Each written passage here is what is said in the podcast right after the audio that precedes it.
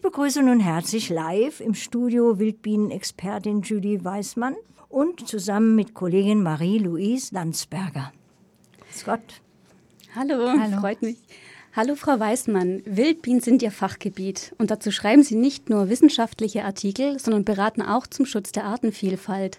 Was für Fragen erreichen Sie täglich als Biodiversitätsberaterin? Ähm, also es geht um zwei Themenbereiche. Das eine ist der Schutz der Artenvielfalt und andererseits die Förderung von Lebensräumen, die Artenvielfalt ermöglichen. Äh, und die Fragen gehen dann zum Beispiel darum, wenn jemand äh, Außenflächen, Grünflächen im Garten hat oder Schulen, Kindergärten, andere Institutionen, die Grünflächen haben, was sie machen können, um die aufzuwerten. Ähm, oder jemand findet was Auffälliges, zum Beispiel ein Nisthabitat von Wildbienen und dann geht es entweder darum, die Fragen aufzuklären, ist, muss man sich da Sorgen machen oder was kann man machen, äh, um die da weiter zu erhalten und den Lebensraum zu erhalten. Ah, okay, da fällt mir ein, ich selber hatte auch mal auf meinem Balkon, ich glaube letztes Jahr im Sommer war das, ist äh, irgendetwas immer in das Eisengeländer gekrabbelt bei mir. Und irgendwann habe ich gesehen, dass es nämlich eine einzige Biene war. Und da dachte ich mir dann schon, was soll ich jetzt damit machen? Was hättest du mir in diesem Fall geraten? Ähm, also das war wahrscheinlich eine Mauerbiene. Die äh, gehen, ähm, die sind nicht so wählerisch, was ihr Nisthabitat angeht, ähm, im Gegensatz zu anderen Wildbienenarten. Deswegen findet man diese häufig in der Stadt in so vorhandenen Hohlräumen. Das können so klassische Nisthilfen sein. Ähm, das kann aber dann eben auch in ein Loch in einem Regal oder ein anderer Hohlraum sein. Ähm, und in dem Fall ähm, hat dann ein einziges Weibchen, die erkennt man an so einer Bauchbürste, wo sie den Pollen sammeln, ist sie immer wieder reingeflogen, ähm, hat dann da Pollen- und Nektarballen angelegt ähm, und dann dann Ei draufgelegt und die heißen Mauerbienen, weil sie die einzelnen Brutzellen abschließen mit feuchtem Lehm. Deswegen heißen die Mauerbienen. Ähm, und da haben sie in diesem Hohlraum dann einzelne so Brutzellen angelegt. In dem Fall hätte ich empfohlen, sie einfach sein zu lassen und sich daran zu freuen und sie zu beobachten und aber auch bewusst zu haben, dass, ähm, also die ist dann nur ein paar Wochen aktiv. Ähm, dann sterben die erwachsenen Tiere ab. Aber in diesem äh, Hohlraum ist dann bis zur nächsten Saison die Brut. Und dann werden sie im nächsten Frühjahr schlüpfen. Ah, okay. Das heißt, selbst wenn es nur so ein äh, Eisengeländer ist mit einer kleinen Öffnung, kann es trotzdem ein wichtiger Lebensraum sein für Insekten. Wie freundlich ist denn die Stadt allgemein als Lebensraum? Wie viel Platz haben da Wildbienen? Also insgesamt können Städte ähm, schon gute Lebensräume für Wildbienen sein, einfach dadurch, dass es sehr, also in kleinem Raum sehr unterschiedliche Strukturen sind. Und das ist etwas, was Wildbienen brauchen. Also sie brauchen drei Ressourcen. Das eine ist ein Nisthabitat. Das war jetzt in dem Fall eben dieser Hohlraum.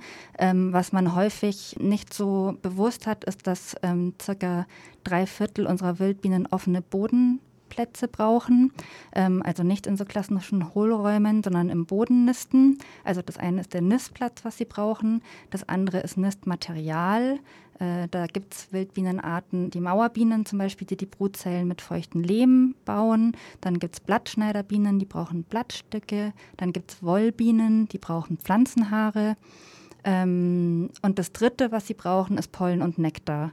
Und ähm, die meisten, vor allem die kleineren Arten, haben nur so einen Flugradius von wenigen hundert Metern. Deswegen brauchen sie diese drei Ressourcen auf möglichst kleinem Raum. Okay, jetzt wenn ich daran denke, in München ist ja sehr vieles versiegelt, viele Straßen, viel Beton.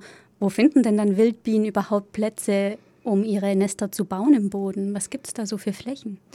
Ähm, also für die Arten, die offene Bodenstellen brauchen, ähm, können das einerseits, zum Beispiel ähm, gibt es auch einen Lebensraum, den wir mit dem Bund Naturschutz mit betreuen, ähm, dass der erhalten bleibt. Da ist im Rahmen von Bauarbeiten im Prinz-Eugen-Park eine Abbruchkante entstanden. Ähm, das ist im Gegensatz zu anderen Gebieten München eine Region, wo ähm, es lehmhaltigen Boden gibt. Und da nisten sehr viele, zum Teil auch seltene Arten eben in dieser Abbruchkante. Ähm, das heißt, es sind sehr unauffällige Lebensräume, die jetzt auch gar nicht als schön unbedingt wahrgenommen genommen werden. Das andere, was häufig passiert, äh, ist, dass äh, Wildbienen zum Beispiel in Sandkästen nisten. Da bekommen wir auch häufig Anfragen. Ist das gefährlich? Müssen wir uns Sorgen machen? Ähm, und da ähm, kann man häufig entwarnen. Also viele der Wildbienenarten, und es sind tatsächlich häufig Seidenbienenarten, die in so sandigen Substraten und deswegen auch manchmal in Spielkästen äh, nisten. Da kann man meistens raten, dass man in dem Bereich, wo die nisten, in den wenigen Wochen, wo sie aktiv sind, den Bereich absteckt und ähm, die Kinder auch da einweist und die quasi das als Umweltbildungsmöglichkeit nimmt ähm, und dann nach den wenigen Wochen ähm, sind da zwar noch die Brutzellen, aber die erwachsenen Tiere sind dort nicht mehr aktiv und die Kinder können dann da auch weiterspielen. Also das sind so Lebensräume, die es in der Stadt gibt, wo auch zum Beispiel bodennistende Arten was finden. Es gibt aber auch zum Beispiel, äh, sind es manchmal so äh, lückige Rasen. Es gibt einen Bereich in der Wittelsbacher Brücke, das ist einfach Rasen, also auch mitten in der Stadt, Rasen, äh, der aber halt manchmal begangen wird und deswegen sind da Bo Bodenstellen und da sieht man dann manchmal, das nennt man Tumulus, das sind so kleine, es sieht aus wie ein Mini-Maulwurfshügel und da sieht man dann häufig eine kleine Bienenköpfchen rausschauen, äh, da nisten die dann ah zum Teil Interessant. Auch. Sie meinten eben schon Seidenbiene und äh, 2023 ist ja die Frühlingsseidenbiene zur Wildbiene des Jahres gewählt worden. Ich habe mir die beiden Arten mal angeschaut und ich finde persönlich, die sehen sich sehr ähnlich. Also beide haben pelzige Brust, sehen gelblich aus. Die Frühlingsseidenbiene im Gegensatz zur Honigbiene ist aber so ein bisschen dunkler gefärbt. Wie unterscheiden sich die beiden Arten denn noch? Ähm, also das einfachste Merkmal bei den Weibchen ist eigentlich das, dass äh, Honigbienen sammeln den Pollen feucht mit Nektar vermischt äh, in sogenannten Höschen. Das heißt, ihre Hinterbeine sind nicht behaart, die glänzen so ein bisschen und sind abgeflacht. Und da ähm, sieht man dann so häufig so gelbe oder je nachdem, welche Farbe der Pollen hatte, so kleine Bällchen hinten drauf geklebt, die eben feucht sind. Äh, und Seidenbienen ähm, sammeln den Pollen trocken in Beinbürsten. Das haben, die haben nicht diese glänzenden, abgeflachten Hinterbeine, sondern behaarte Hinterbeine, wo sie auf der ganzen Beinfläche dann auf diesen Haaren den Pollen sammeln. Das ist ein ganz hilfreiches Merkmal. Mm, und wieso Seidenbiene? Seidenbienen heißen so, weil sie, also ich habe ja eben vorhin gesagt, die Mauerbienen heißen so, weil sie ihre Brutzellen mit feuchtem Lehm bauen. Äh, Seidenbienen, die haben so ein seidenartiges Sekret, mit dem sie die einzelnen Brutzellen ähm, bauen. Deswegen heißen sie so. Und die Frühlingsseidenbiene heißt so, weil das eine der ersten Arten im Frühjahr ist, die aktiv sind. Also die meisten Wildbienenarten sind nur ein paar Wochen im Jahr sind die erwachsenen Tiere aktiv und insgesamt aber von Anfang der Saison bis Ende der Saison, aber haben halt verschiedene Flugzeiten und die Frühlingsseidenbiene ist schon ab so März ähm, mhm. aktiv. Sie selbst promovieren ja über Wildbienen. Und da würde mich interessieren, wenn man dazu sich entschließt, eine Doktorarbeit zu schreiben, dann muss man ja schon für das Thema brennen. Wieso haben Sie sich denn für die Wildbienen entschieden? Ich finde das Thema einfach sehr vielfältig. Ähm, ich mag die Arbeitsweise sehr gern. Also es sind sehr, also ich mache viel Feldarbeit ähm, oder habe ich für die, die Arbeiten dann gemacht. Äh, das heißt viel draußen sein und an verschiedenen Blüten oder Nisthabitaten einfach auch die Geduld haben, da zu beobachten, welche Insekten kommen. Ähm, und in dem Fall habe ich es dann fotografisch festgehalten. Ähm, und das ist so eine Mischung aus sehr ruhiger Arbeitsweise und gleichzeitig immer so eine Anspannung. Welche Bienenart komme ich jetzt? Mache ich schnell genug richtige Fotos, dass ich sie danach möglichst gut bestimmen kann? Ähm, und da immer mehr reinzukommen in diese, erstens diese Interaktion zwischen den Blüten und den Wildbienen und dann auch einen anderen Blick dafür zu bekommen, ah, wenn ich die Blüten hier stehen habe, dann äh, kann ich vielleicht davon ausgehen oder stelle mir die Frage, kommt da jetzt auch die entsprechende Bienenart vor oder nicht? Ähm, also es so verbindet vieles, also sowohl das Interesse für Pflanzen, für verschiedene Lebensräume, ähm, und die, diese Vielfalt an Arten äh, mit ganz unterschiedlichen Verhaltensweisen auch, das ist einfach, hört einfach nicht auf, spannend zu sein. Haben Sie selber dann auch eine Lieblingswildbienenart? Ich habe nicht die eine Lieblingsart.